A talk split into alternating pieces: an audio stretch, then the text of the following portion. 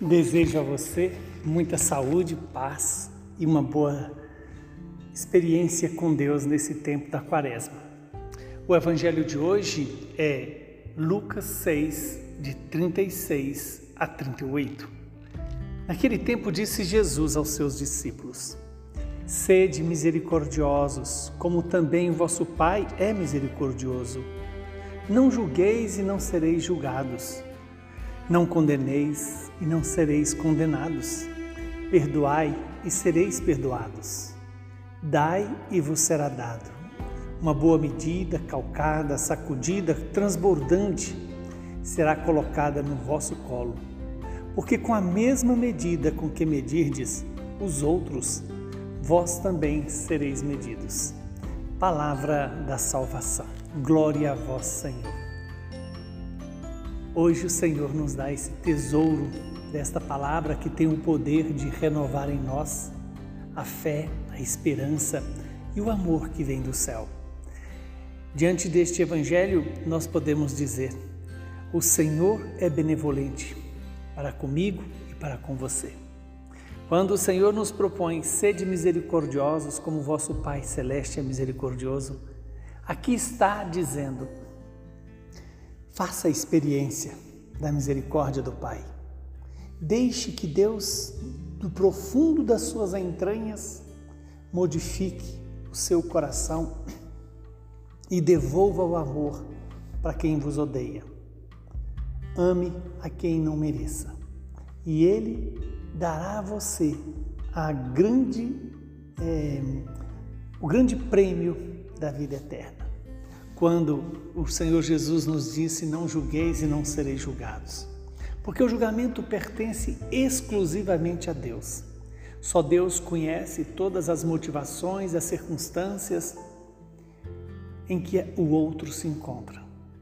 E é nessa perspectiva de que só cabe a Deus julgar é que nós não devemos julgar, não devemos condenar, não devemos é, deixar sobre o outro o peso do seu próprio pecado, mas apresentar ao pecador o perdão e a misericórdia. Quando o Senhor diz: Perdoai-vos, perdoai-vos e sereis perdoados. O perdão é algo que faz bem quem dá e também a quem recebe, mas primeiramente a quem oferece o perdão. Porque o perdão é deixar Deus transitar entre nós, levando ao coração que me magoou o amor, fazendo assim a interrupção do mal, impedindo que o mal se multiplique e prolifere na minha e na sua vida. Que esse Deus que nos amou, que é misericordioso para conosco, que o Senhor que é capaz de nos perdoar infinitamente, nos ensine a ter o nosso coração voltado para o necessitado e que toda, todo ato de misericórdia é um ato restaurador, é um ato reconstituidor da identidade de Deus em nós. Quando eu ajo com misericórdia, eu estou permitindo que Deus reconstrua em mim e no outro a misericórdia e a própria imagem de Jesus.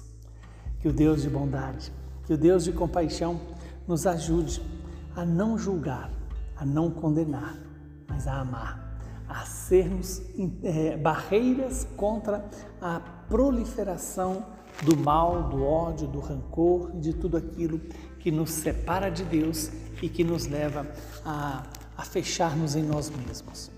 Que o Deus Todo-Poderoso nos abençoe e nos santifique, Ele que é Pai, Filho e Espírito Santo. Saúde e paz para você.